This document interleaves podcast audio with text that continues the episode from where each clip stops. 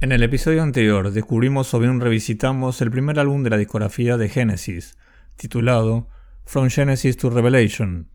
El grupo estaba aún en una etapa formativa, los miembros apenas tenían un promedio de 18 años de edad y estaban aún dando sus primeros pasos en lograr una identidad musical propia. El álbum es una agradable pieza de música pop psicodélico progresiva, pero no una edición verdaderamente importante, más teniendo en cuenta lo que vendría luego. En este episodio disfrutaremos del segundo álbum de estudio de Genesis, denominado Trespass. Repasaremos cómo la banda se levanta de la floja recepción del primer álbum y cómo fueron forjando su nuevo rumbo musical. Escucharemos y analizaremos también las canciones del álbum, ahora más elaboradas y ambiciosas que las de su primer trabajo. Al término de este episodio también podrán escuchar una interesante entrevista con un invitado muy especial, un músico argentino que actualmente reside en Francia y que conoce personalmente y hasta grabó algunos álbumes con nada más y nada menos que Anthony Phillips, integrante fundador de Genesis. Dicho esto, les doy formalmente entonces la bienvenida a un nuevo episodio de Genesis Discografía.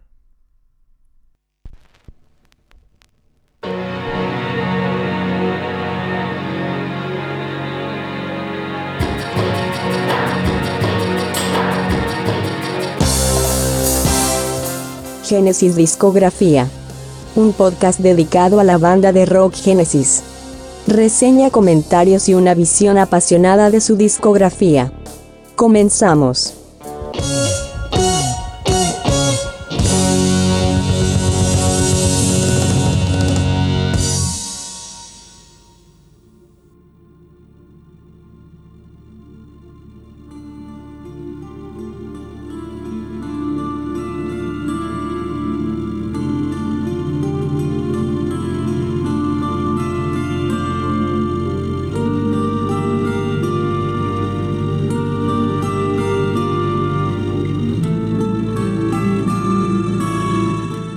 Episodio 2. Trespass.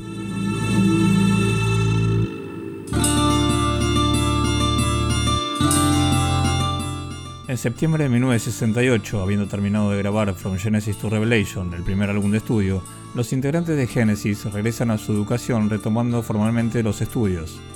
Recordemos que todos ellos eran muy jóvenes cuando formaron Genesis, y en esta época aún lo eran. Tony Banks ingresa a la Universidad de Sussex para estudiar física, matemática y filosofía.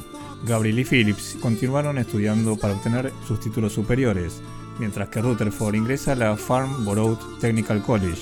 Esto no impide que se mantengan en contacto, sobre todo durante las fechas próximas a la Navidad.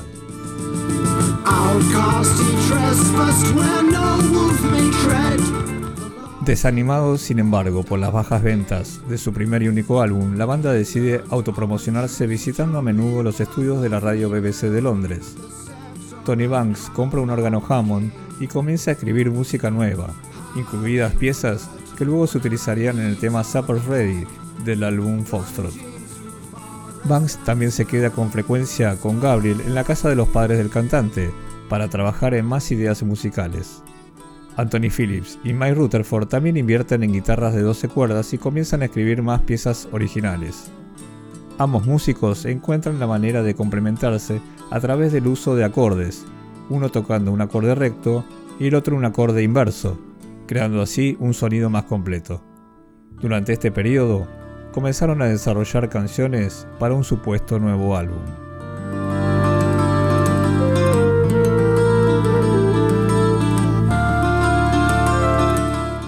Durante el verano de 1969, la banda se muda de casa familiar en casa familiar para ensayar nuevas canciones. Gabriel había comprado un taxi fuera de servicio como método de transporte para llevar el equipamiento de la banda de un lugar a otro. Todos los padres de los miembros de Genesis apoyaron y ayudaron económicamente en esta etapa del grupo. En julio se quedaron en la casa de la abuela de Brian Roberts, el ingeniero de sonido que trabajó en el álbum From Genesis to Revelation. En esa casa, Roberts tenía un equipo con el que grabaron algunos demos. Genesis se convirtió en una banda profesional al finalizar ese verano, cuando Gabriel y Banks se comprometieron más con el grupo. Compraron más equipos, incluyendo amplificadores y un bajo Gibson para Mike Rutherford.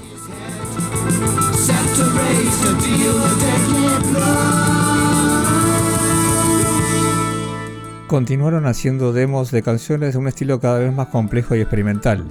La mayoría de estas canciones fueron escritas en una cabaña, en las afueras de Dorking, propiedad de los padres de Richard MacPhail, un amigo de la banda. En noviembre de 1969, la banda se mudó y permaneció allí hasta abril de 1970.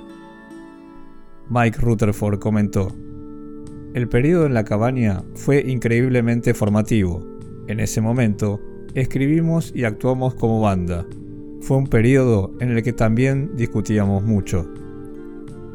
Genesis se dedicó a escribir con mayor intensidad, excluyéndose del mundo exterior.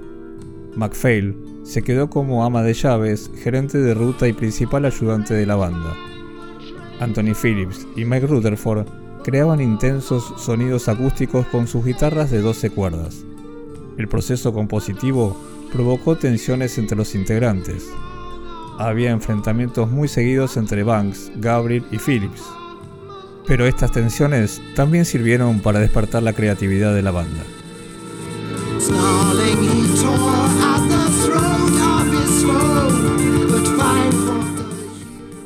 Los demos eran principalmente acústicos, los siguientes mejorarían en estructura y sonido. Por entonces, la banda había estado escuchando el álbum In the Court of the Crimson King de la banda King Crimson y quedaron impresionados por su dinámica y por el uso orquestal del melotron que habían logrado desarrollar. Esto los animó a volverse más aventureros en sus composiciones. Sin embargo, a Jonathan King no le gustó la dirección que estaban tomando las nuevas canciones, y esto profundizó el desinterés de King por la banda. Su desvinculación de Genesis ya era casi un hecho concreto.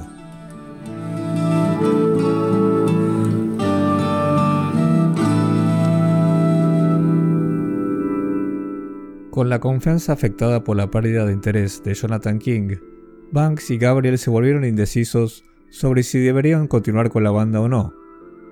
Consideraron continuar con sus estudios y con opciones profesionales alternativas, Gabriel analizó la posibilidad de asistir a la Escuela de Técnica de Cinematografía de Londres. El baterista John Silver sí decide abandonar y retoma su educación en los Estados Unidos de América.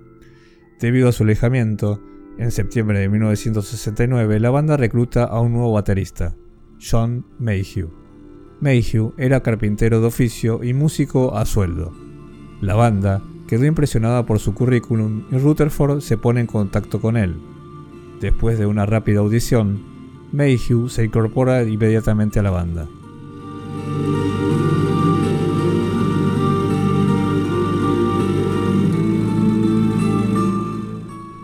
Algunos de los demos y sesiones grabadas durante este periodo han sido posteriormente publicadas en algunas compilaciones. Tal es el caso del tema Going Out to Get You, compuesto por Anthony Phillips, el cual posee una marcada influencia de los Rolling Stones. Fue una canción que evolucionó considerablemente a lo largo de los meses a medida que la banda continuaba perfeccionándola. Brian Roberts nuevamente actuó como ingeniero de grabación. Roberts ahora trabajaba en el Regent Sound Studio y había logrado llevar a la banda al estudio para grabar este demo. En la misma sesión la banda también grabó versiones de Dusk, entonces titulada Family, White Mountain y Passidy. El estilo de Going Out to Get You es bastante diferente para lo que estaba haciendo la banda. Esto sirvió de inspiración para canciones tales como The Knife, que tiene un enfoque más agresivo. La banda en esta etapa ya había crecido significativamente en confianza desde su álbum debut.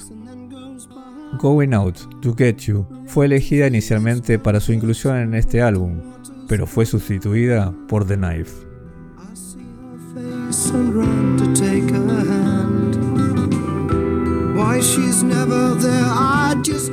Mientras Genesis ensayaba en la casa de campo de la familia de Richard MacPhail, en Dorking, un productor de la BBC se acercó a ellos para solicitarles algo de música para un documental que estaba filmando. Peter Gabriel, que había estado grabando su flauta en una sesión para el músico Katz Stevens, quedó impresionado con su productor, Paul Samuel Smith, y lo sugirió para que los representara en esta propuesta, ya que Jonathan King se había alejado definitivamente. Las sesiones se grabaron el 9 de enero de 1970 en los estudios de la BBC. Finalmente, el documental nunca se emitió y 30 años más tarde, la banda se enteró que las cintas maestras se estaban vendiendo en una subasta que finalmente lograron rescatar. Más tarde, estas cintas fueron publicadas como parte de cajas y compilaciones.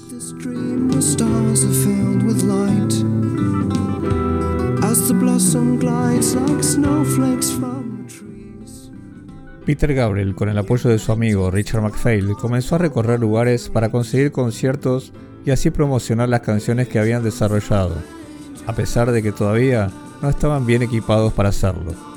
La banda recorrió sin descanso muchos lugares dando a conocer su música, a menudo para audiencias desinteresadas, pero lentamente comenzaron a cosechar fieles seguidores.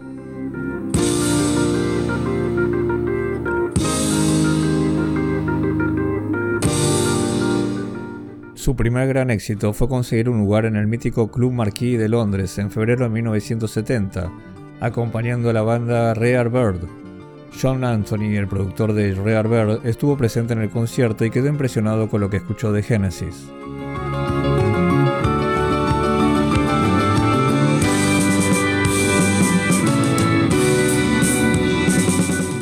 Tony Stratton Smith, jefe del sello discográfico Carisma, ve un anuncio donde la banda promociona un concierto que dará en el Lyceum Theatre de Londres el 6 de junio de 1971.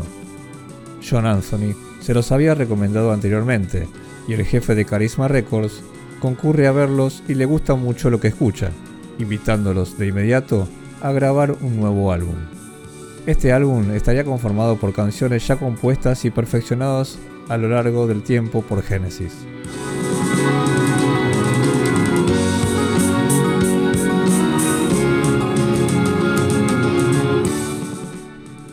Estas presentaciones en vivo permitieron a los integrantes de la banda mejorar mucho los arreglos de las canciones. El set list de los conciertos era en gran parte acústico al comienzo, para finalizar con algo más eléctrico y enérgico como por ejemplo el tema de Knife.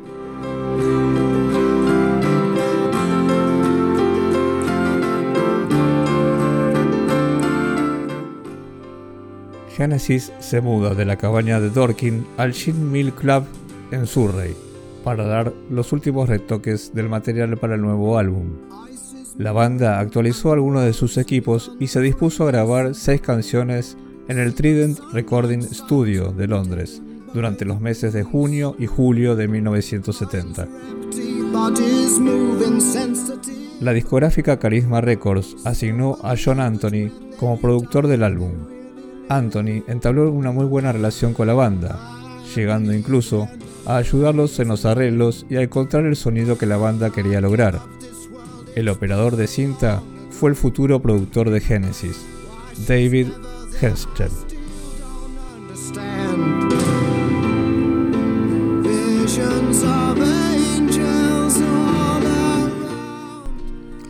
Anthony Phillips mantenía constantes desacuerdos con el ingeniero de sonido por la forma de microfonear las guitarras de 12 cuerdas. Esto demuestra cómo la banda había ganado confianza y tenía ideas muy claras sobre cómo querían sonar.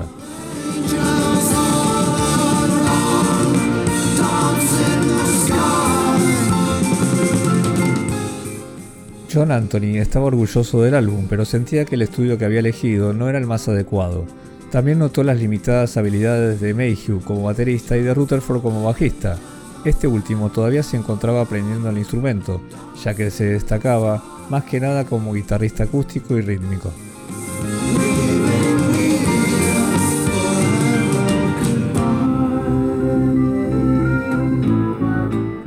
Las sesiones de grabación se completaron en dos meses en una grabadora de ocho pistas, viendo como resultado un álbum en el cual la banda sintió más control y donde se vio mejor reflejada las cualidades de cada integrante.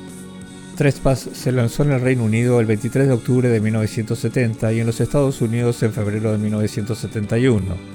El diseño de la portada estuvo a cargo de Paul Whitehead. La pintura representa a una pareja mirando a través de una ventana enorme hacia un paisaje montañoso. Esta imagen coincide con el sentimiento folk y pastoral de la mayoría de las canciones. A pedido de la banda, la pintura está cortada de derecha a izquierda con un cuchillo de sierra para representar el impacto discordante de la pista final del álbum, The Knife.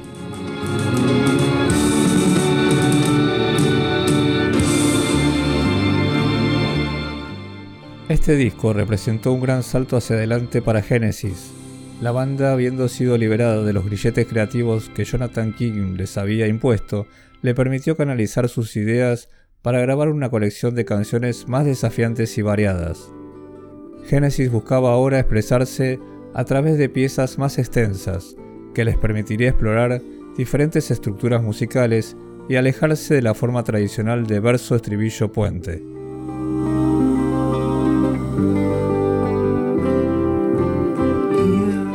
Tony Banks se convirtió en un integrante importante con sus teclados incitadores y melódicos.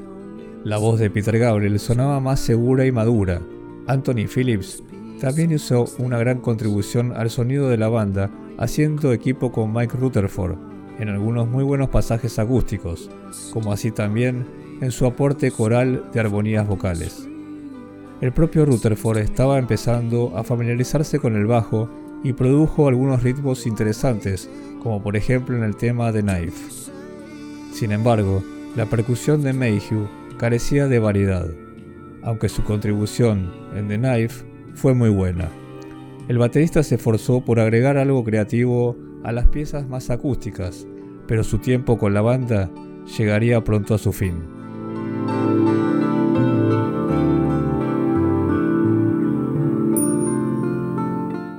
A pesar de la relajada y cercana relación laboral que el productor John Anthony estableció con la banda, no parecía preocuparse demasiado por el resultado final del sonido del álbum.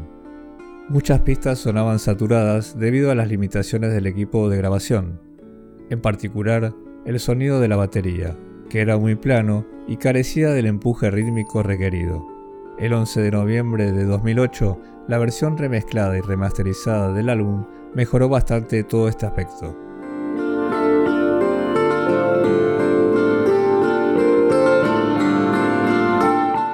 El álbum fue bien recibido por la prensa musical en el momento del lanzamiento.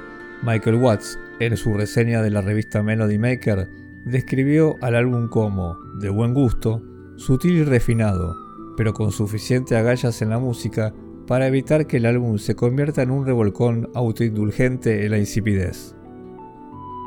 Trespass sería el inicio de un estilo musical que Genesis iría construyendo durante los próximos cuatro años pero con una formación distinta. Trespass fue publicado bajo el sello Carisma Records el 23 de octubre de 1970, grabado entre los meses de junio y julio de 1970 en los estudios Trident de Londres. El álbum tiene una duración de 42 minutos 56 segundos. Los músicos fueron Peter Gabriel en voz principal, flauta, acordeón, pandereta y bombo, Anthony Phillips en guitarra acústica de 12 cuerdas, guitarra eléctrica, dulcimer y voces. Tony Banks en órgano, piano, melotron, guitarra y voces. Mike Rutherford en guitarra acústica de 12 cuerdas, bajo eléctrico, guitarra española, cello y voces. Y John Mayhew en batería, percusión y voces. La producción estuvo a cargo de John Anthony. El ingeniero de sonido fue Robin Cable y la portada estuvo a cargo de Paul Whitehead. El álbum comienza con Gabriel cantando el título de la primera canción, Looking for Someone, ofreciendo luego una interpretación vocal conmovedora de una intensa letra que describe un viaje de autodescubrimiento. La voz de Gabriel está acompañada solo por el órgano de Tony Banks durante esta introducción, para continuar luego con sonidos que fusionan elementos del soul y del folk. Looking for someone. I guess I'm doing that.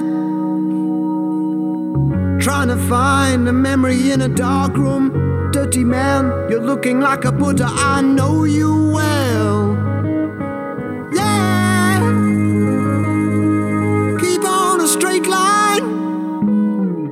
Looking for Someone nace a partir de la música que se escribió y utilizó para las sesiones del documental de la BBC bajo el título Provocation. La canción fue desarrollada a partir de una idea de Peter Gabriel de un tema inicial de 13 minutos, que se redujo a la mitad para la grabación en este álbum.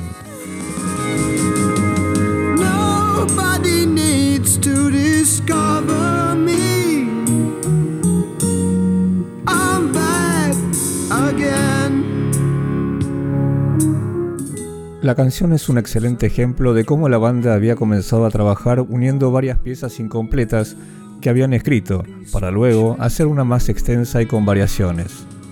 El resultado es un tema con una estructura que incluye varios estados de ánimo.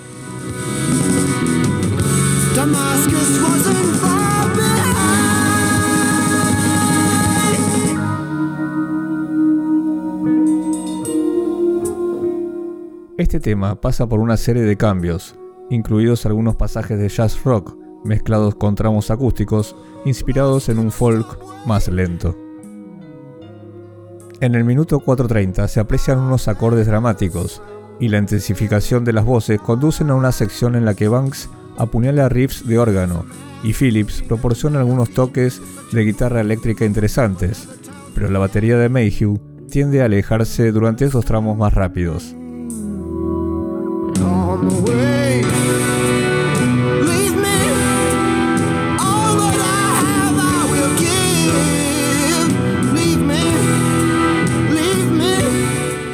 El enfoque puede tener una sensación de cortar y pegar, pero la banda estaba confiada en seguir desarrollando y experimentando en este sentido.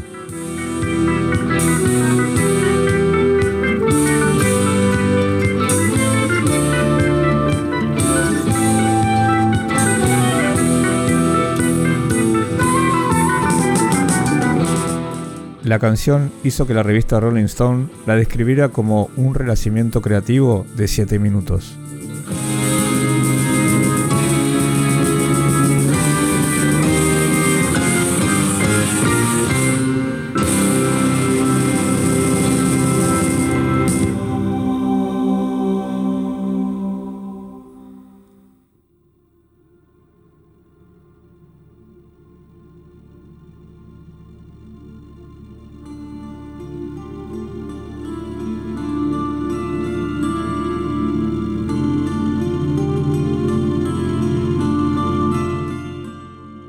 Anthony Phillips y Mike Rutherford fueron los principales compositores de la segunda canción del álbum, White Mountain, una canción atmosférica inspirada en la novela Colmillo Blanco del escritor estadounidense Jack London.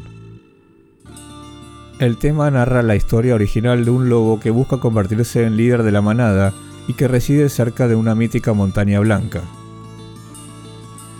A pesar de la letra, la música demostró un alto desarrollo de la banda como intérprete. El reluciente melotrón de Tony Banks, respaldado por las guitarras acústicas de 12 cuerdas de Phillips y Rutherford, abre la canción antes de que la energía aumente a través de arpegios de órgano y ligeros ritmos del bajo de Rutherford.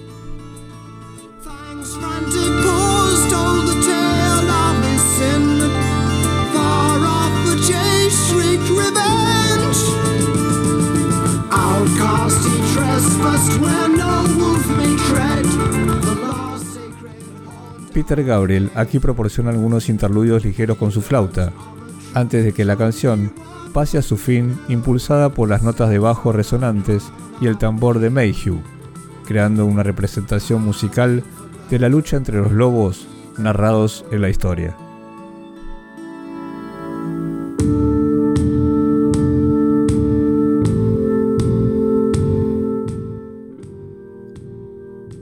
Con este tema ya podemos apreciar un avance significativo del Génesis debutante. La interpretación es mucho más segura, ya que los miembros de la banda han perfeccionado progresivamente sus habilidades durante todo este tiempo. A medida que la pista se desvanece, Gabriel silba sobre algunos acordes melancólicos de Banks, mientras una melodía coral ondulante se desvanece sobre el melotrón y una suave guitarra.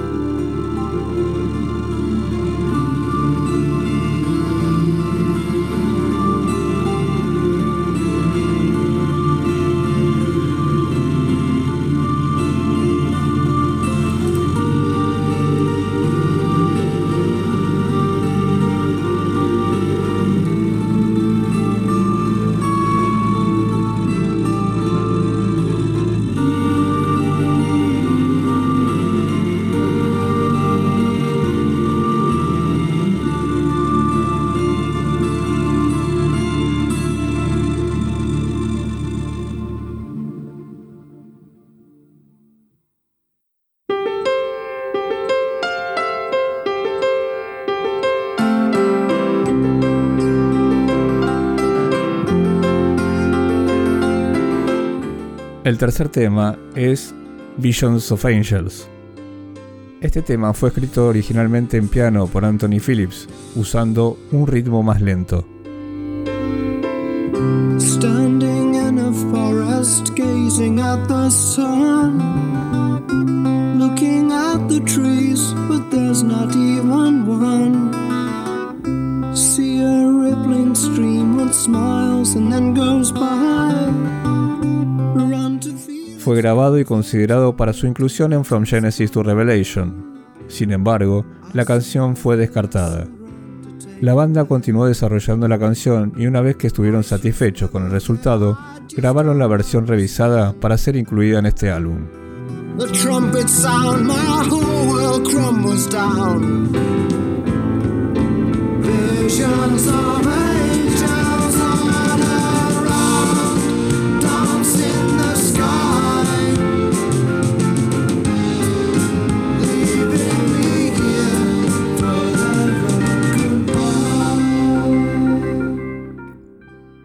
La pieza tiene un hermoso estribillo de piano melódico y la letra, también creada por Phillips, fue dedicada en secreto a Jill, la novia, esposa luego de Peter Gabriel.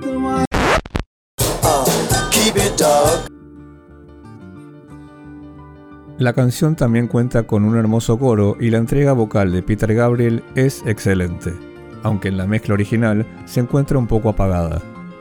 Mike Rutherford proporciona un excelente trabajo de bajo, que acompaña a la perfección los acordes del órgano y melotron de Tony Banks.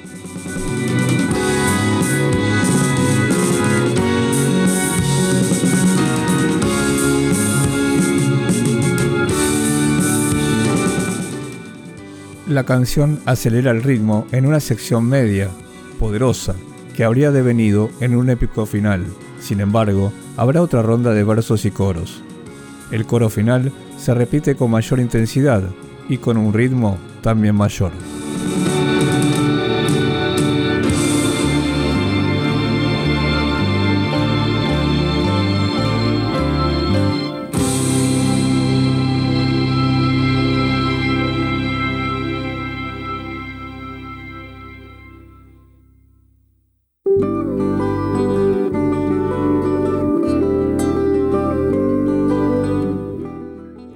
LP original puede leerse un epígrafe al comienzo de la letra de la cuarta canción del álbum que dice, a Thomas Eiselberg, un hombre muy rico, que fue lo bastante sabio para gastar toda su fortuna en enterrarse a sí mismo muchas millas bajo el suelo.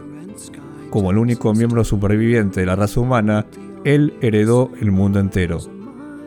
La canción narra los momentos que vive ese hombre cuando sale a la superficie y observa la soledad de un mundo destruido por una guerra nuclear. Este tema, Stagnation, se originó en una larga sesión de música, aproximadamente 9 minutos de duración, que la banda tituló The Movement. Durante la grabación, Rutherford y Phillips aportaron numerosas piezas de guitarra de estilo folk. La idea era elegir la más apropiada para la canción. Al final, todas las partes se mezclaron en una sola pista, creando un sonido muy denso sumado aún más por la adición de un órgano y una flauta. La canción se convirtió en una muestra fehaciente de las habilidades de Tony Banks en los teclados, quien contribuye con un inquietante solo de órgano sobre las bases de las guitarras acústicas de 12 cuerdas de Phillips y Rutherford.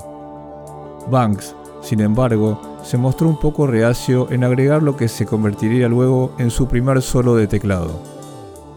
Toda su participación en este tema es digna de destacar.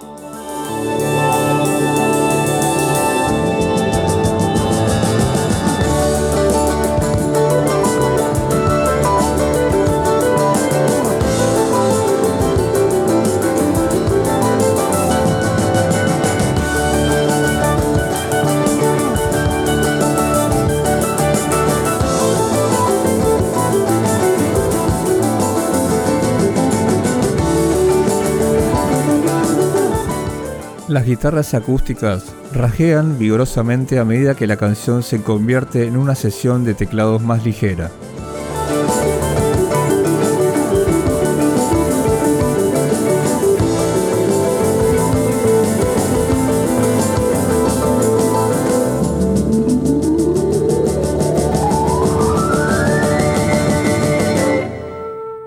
En el minuto 505, Gabriel ofrece una voz atractiva sobre un pasaje de música delicadamente compuesta con hermosas armonías antes de convertirse en una pieza más rítmica.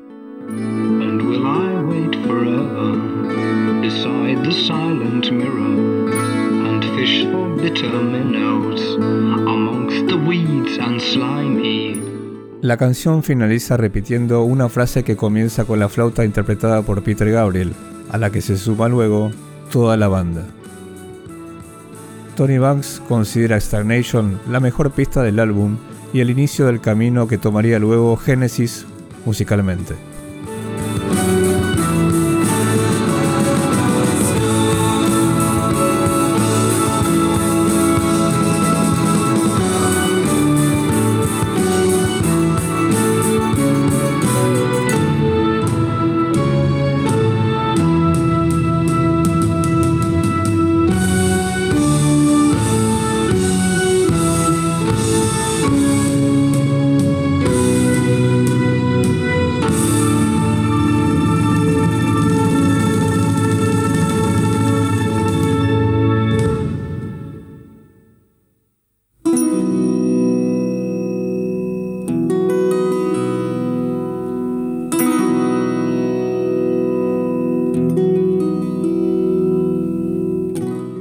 Anteúltima y melodiosa canción del álbum, Dusk, fue escrita por Phillips y Rutherford con hermosas guitarras acústicas.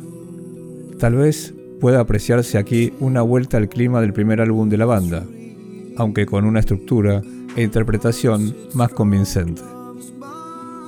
La voz principal de Peter Gabriel manifiesta delicadamente el ánimo reflexivo de la música, dando a conocer una madurez más allá de su juventud.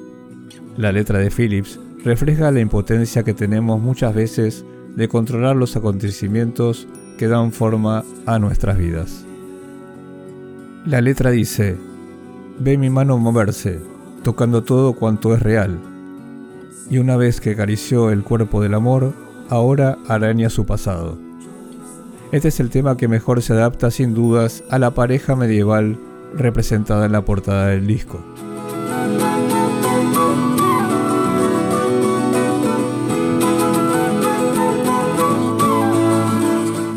La canción cambia sutilmente de Si mayor a Si menor, aumentando su velocidad.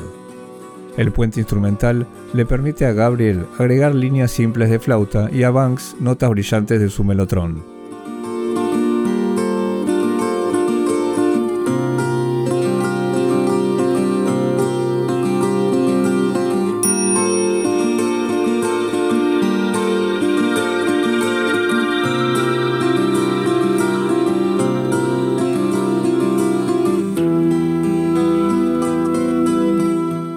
Las notas del piano bajo respondiendo a la guitarra acústica cierran la canción añadiendo de esta manera un conmovedor final.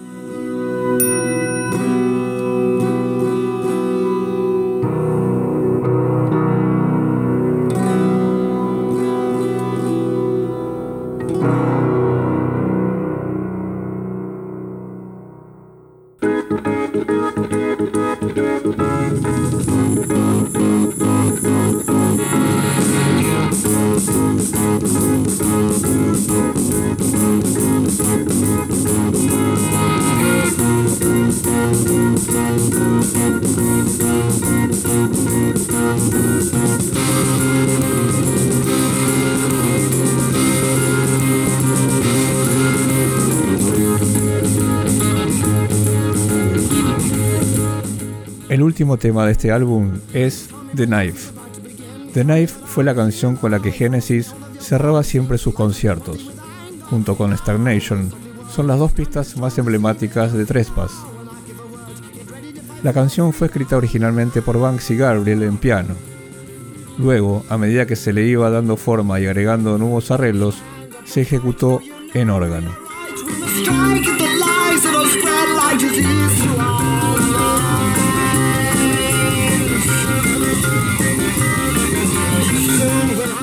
El cuchillo es una sátira sobre la revolución de masas que claman por la libertad, mientras son apuñaladas por la espalda por una figura despiadada y pseudo-mesiánica.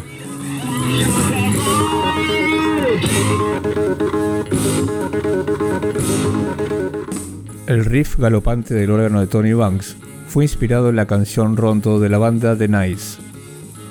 Genesis incluso en un principio tituló el tema como The Nice. Escuchemos un fragmento de ese tema para notar su inspiración.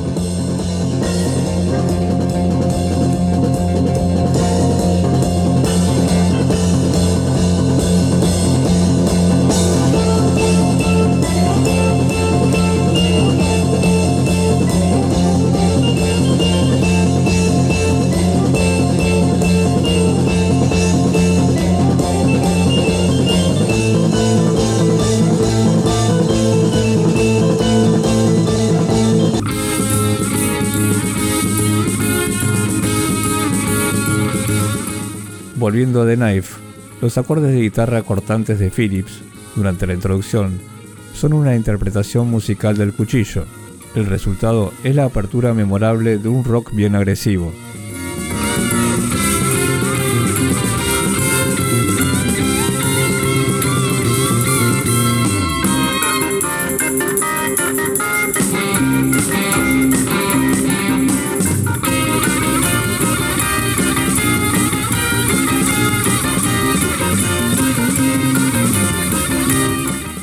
Knife junto a Visions of Angels muestran la mejor interpretación de Mayhew en batería.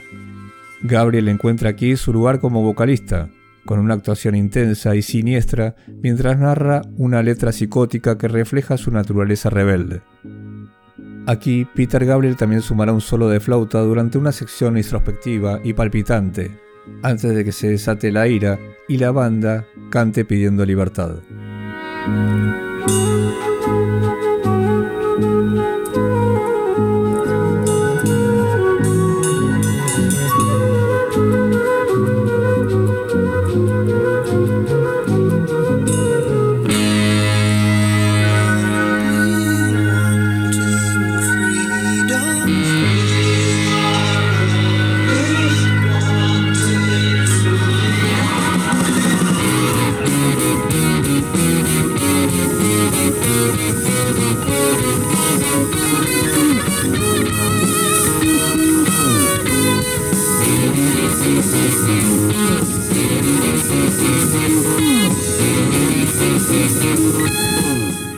Trascendencia de la música de Genesis, citando como ejemplo a The Knife, pone de manifiesto que canciones como Phantom of the Opera de Iron Maiden simplemente no existirían, y si existiesen, no sobrarían como hoy las conocemos.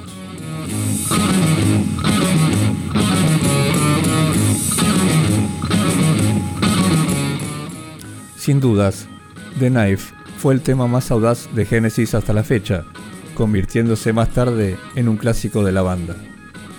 El tema cierra con una sección instrumental de ritmo rápido antes del clímax, cargado de fatalidad que enfatiza cada una de las palabras de Gabriel. Algunos de ustedes van a morir, mártires, por supuesto, con la libertad que yo les proporcionaré.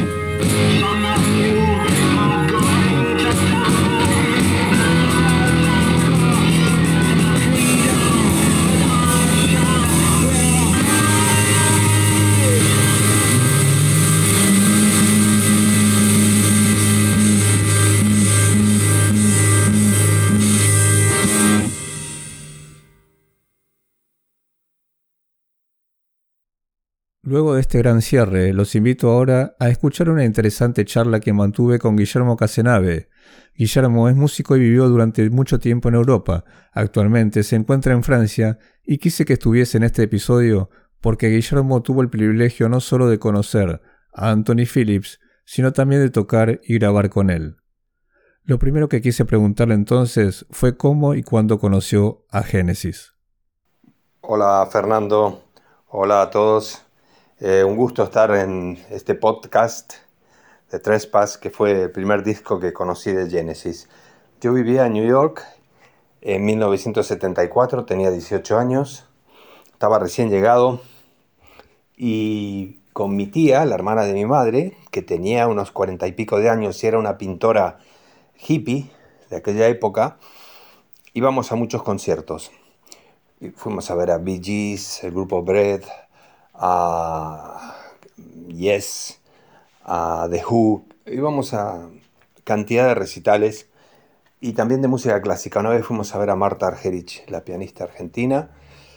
Y mm, una vez mi tía, que leía siempre la sección de música y de arte del New York Times, que venía con cantidad de suplementos, me dijo, ¿escuchaste hablar de esto, de, este grupo teatral? Me dijo, nunca me olvidaré, em, que se llaman Genesis y que parece que hacen un espectáculo muy interesante y que no sé qué y que no sé cuánto. Y dije, no, no, no, no, no, no sé qué es. Y entonces me dijo, podríamos ir a verlos porque actúan en, actuaban en el mismo sitio donde habíamos ido hacía poco a ver a los Bee Así que em, sacamos entradas y fuimos. Eh, lo que yo vi desde el principio, cuando empezó aquel concierto, nunca me olvidaré eh, el impacto que representó para mí ver a Genesis, porque yo no sabía lo que iba a ver, ni siquiera tenía discos de ellos, no sabía ni los nombres de los músicos. Y cuando empezó el concierto, yo que era un fan de la guitarra de 12 cuerdas, pero que, claro, tocaba yo de Crosby, Stills and Nash, la música folk, The, Birds, todos aquellos grupos, pero cuando empecé a ver todo esto que tocaban, yo digo, pero esto cómo está afinado, esto es increíble. Y entonces quedamos los dos tan impactados que cuando salimos de, la actuación, era como si hubiésemos estado, y me acuerdo que lo comentamos, en un cuento de hadas, dentro de un, de un, libro, de un cuento. Fue algo así. Bueno, al día siguiente me fui a la disquería del Village, el barrio de New York, donde yo compraba los bootlegs, los discos piratas y atendía un hombre eh, que yo decía, este viejo, porque em, fumaba aquellas cosas y se iba abajo a buscar discos y tardaba mucho y a veces yo me quedaba solo ahí en la, en la disquería. Yo decía este viejo, pero a lo mejor era un hombre de 40 años. Yo con 18 años lo veía, lo veía muy grande y le pedí algo del grupo Genesis. Yo había quedado fascinado por lo que para mí era un tema súper largo, una suite que era Supper's Ready, que yo, claro, no, no sabía ni qué disco estaba, no sabía nada. Yo quería conseguir ese disco.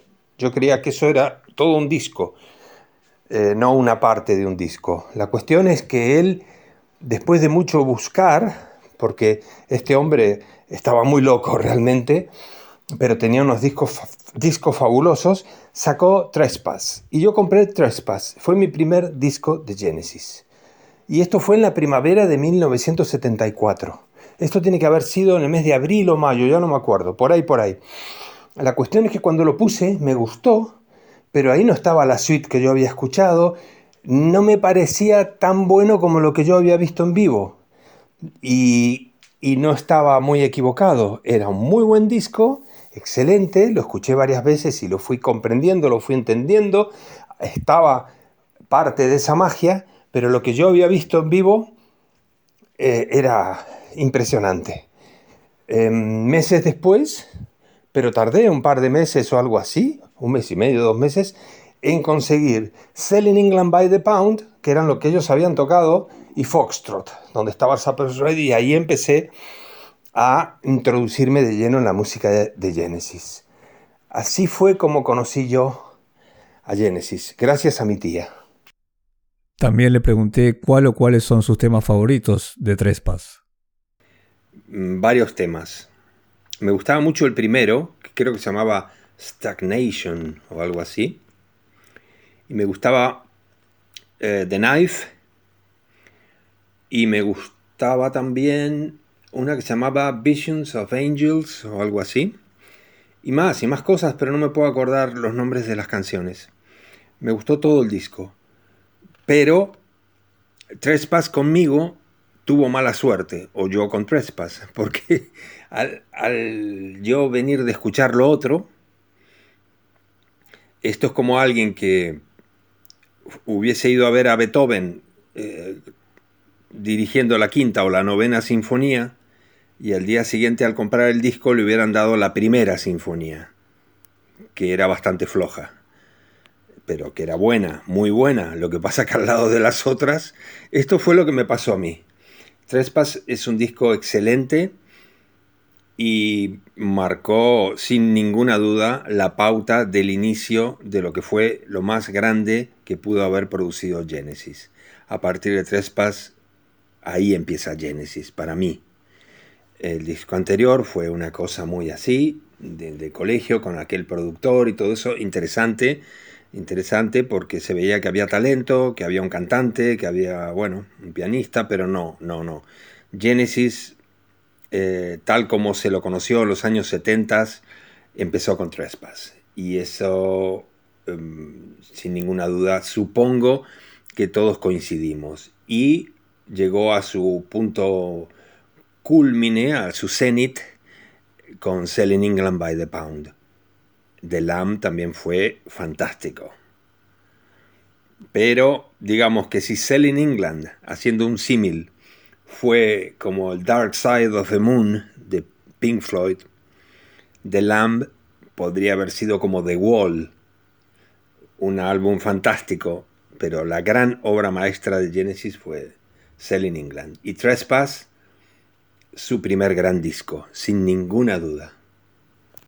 Y por supuesto, no quería dejar de preguntarle cómo conoció a Anthony Phillips y cómo fue esa relación. Mi relación con Anthony eh, empezó de una manera muy curiosa. Eh, yo en aquella época ya me había ido de New York y vivía en Londres, donde viví cinco años.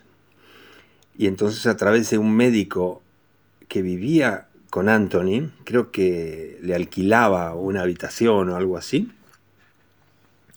fue que conectamos y nos conocimos. Y ahí yo supe que él era el mismo de Trespass, precisamente el guitarrista de, de, Genesis. Yo ya tenía mucha más información, ya estábamos a fines de los años 70.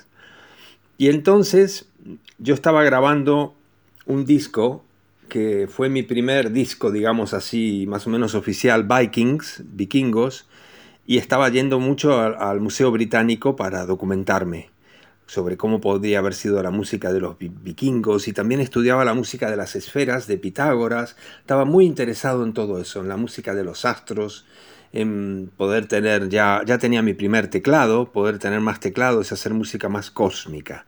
Pero seguía ya trabajando con mi guitarra de 12 cuerdas y grabando en cuatro canales y haciendo las cosas lo mejor que podía, dentro de las limitaciones de la época, y yo ya con 23, 24 años, o 25, no me acuerdo. La cuestión es que cuando nos conocimos, Anthony acababa de comprar su casa y tenía un crédito bancario y necesitaba dar clases de guitarra para poder pagar sus, sus cuentas, sus cosas, y entonces yo le dije, me encantaría eh, pero si me, explicaras, más que clases de guitarra, yo ya estudié guitarra, Anthony, y sigo estudiando y sigo haciendo cosas, me interesa lo de las afinaciones, las afinaciones para las 12 cuerdas. Y él en aquel momento no podía entretenerse con eso. Él estaba con alumnos, con gente que tenía que enseñarles principiantes y todo eso.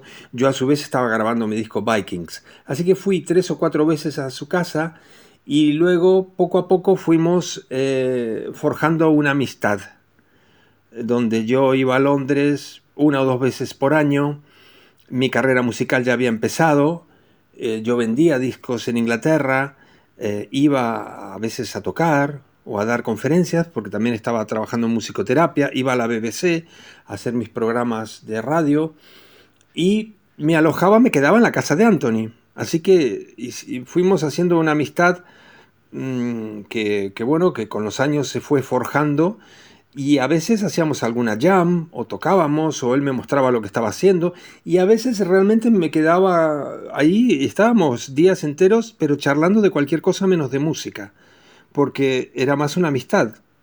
hablábamos de muchísimas cosas, de política, de rugby, de fútbol, de, cualquier cosa.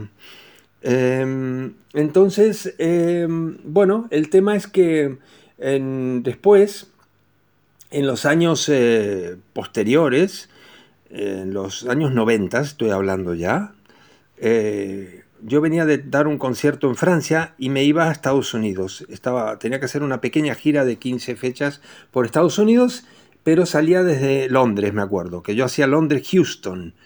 Yo estaba ahí en contacto con, con la gente de la NASA y estaba dando conferencias y todo esto. Y bueno, me quedé en su casa y bueno, estaba con un gran amigo mío, Ronald Lloyd, un gran músico, oboísta y constructor de instrumentos, que con él sí que aprendí muchas cosas de afinaciones y de escalas modales y de microtonía y de otras cosas. Y le digo a Anthony, bueno, estaba él con unos eh, teclados nuevos y con eh, un, dos multipistas y empezamos a tocar, a hacer una jam y de pronto empezamos a conectar, a conectar de una manera increíble musicalmente y recuerdo que hicimos esa suite de Meadows of Englewood a la primera, duró como 37 minutos y que fue algo increíble, porque ni habíamos ensayado nada, estábamos como si alguien nos estuviera dictando la música. Fue algo tan mágico aquello, irrepetible, imposible de repetir, y que bueno, y que grabamos de esa manera. Estuvimos tres días grabando, porque yo ya me iba a Estados Unidos, y a veces intercambiando, él teclados o él guitarra, yo teclados y yo guitarra, en fin, intercambiábamos. Y así salió el disco de Meadows of Englewood.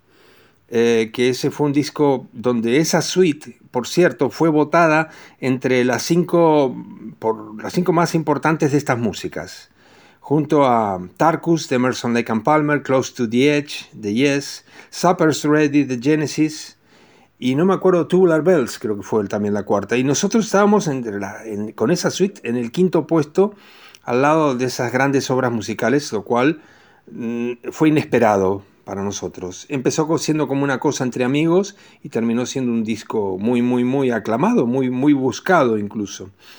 Porque varias veces se agotó, porque no, nosotros no, no lo teníamos con una discográfica específica. Yo tenía mi propia discográfica, pero no lo pensaba como un, estrictamente como un negocio, ni mucho menos. Así fue nuestra amistad que continúa y muchas veces eh, he seguido yendo. Después hicimos otro disco juntos, The Live Radio Sessions. Él vino a mi casa en España, aunque yo ahora estoy viviendo en el sur de Francia, tocamos en radio, en televisión, de, con periodistas que yo conozco, hicimos muchas grabaciones en vivo y bueno, y lo hemos pasado muy muy bien. Quería agregar que, bueno, para mí Anthony eh, representa el espíritu embrionario de Genesis el grupo arrancó realmente siendo él, como ellos mismos lo reconocieron, la fuerza creativa del grupo. Eh, él eh, estudió guitarra, estudió piano, eh, se dedicó a estudiar música en serio, sobre todo al dejar Genesis. Y Hackett, que luego fue un, excelente guitarrista y que ha hecho cosas maravillosas, podríamos decir que al principio lo que hizo fue aprenderse de memoria o aprenderse las partes que ya estaba haciendo Anthony, mientras el grupo seguía haciendo nuevas cosas. Así que podríamos decir que Hackett, que es un excelente músico, fue un poco hijo musical de Anthony. Em, entonces yo quería eh, reconocer aquí eh, todo esto respecto a Anthony porque muchas veces él ha sido un poco olvidado en, el ámbito de Genesis, precisamente por haber dejado el grupo muy pronto, por haberse ido prácticamente en los inicios. Pero hay que reconocer que, que sin su trabajo inicial, sin su, inspiración y sin su arte, eh, Genesis demostró que podía seguir sin ninguna duda, pero en toda esa primera etapa sin ninguna duda basándose en gran parte de su inspiración. La última pregunta es sobre su estilo musical y si nos podría sugerir algo de lo compuesto por él que tenga que ver con el espíritu de Génesis.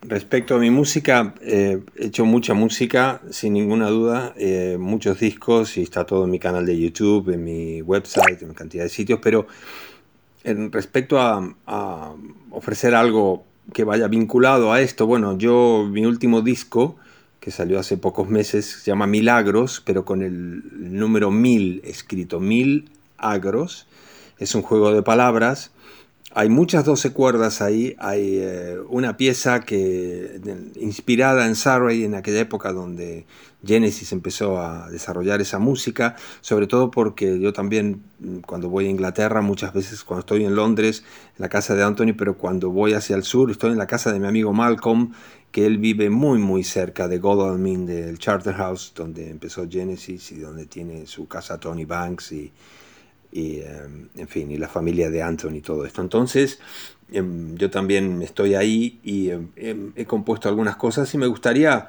eh, Fernando, si te parece que pusiéramos un fragmento de el primer tema de, de mi disco Milagros, que es el último que hice, eh, porque está con 12 cuerdas, grabado con 12 cuerdas en los estudios Melopea, está grabado en los estudios de Lito Nevia, en Buenos Aires, y después remezclado acá en Europa.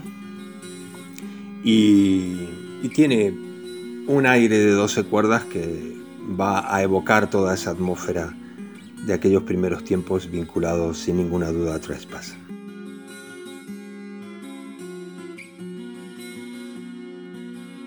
Muchas gracias Guillermo por tu generosidad y por habernos deleitado con tus apasionantes anécdotas y comentarios.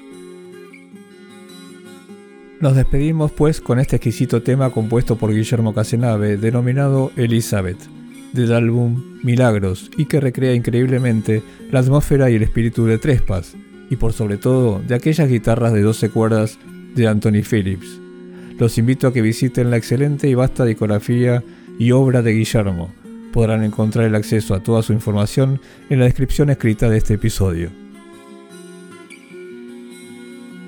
Como conclusión sobre Trespas, podemos decir que apenas unos meses antes de su publicación había aparecido ya el álbum In the Court of the Crimson King de la banda King Crimson, la que podemos considerar como obra fundacional del rock progresivo.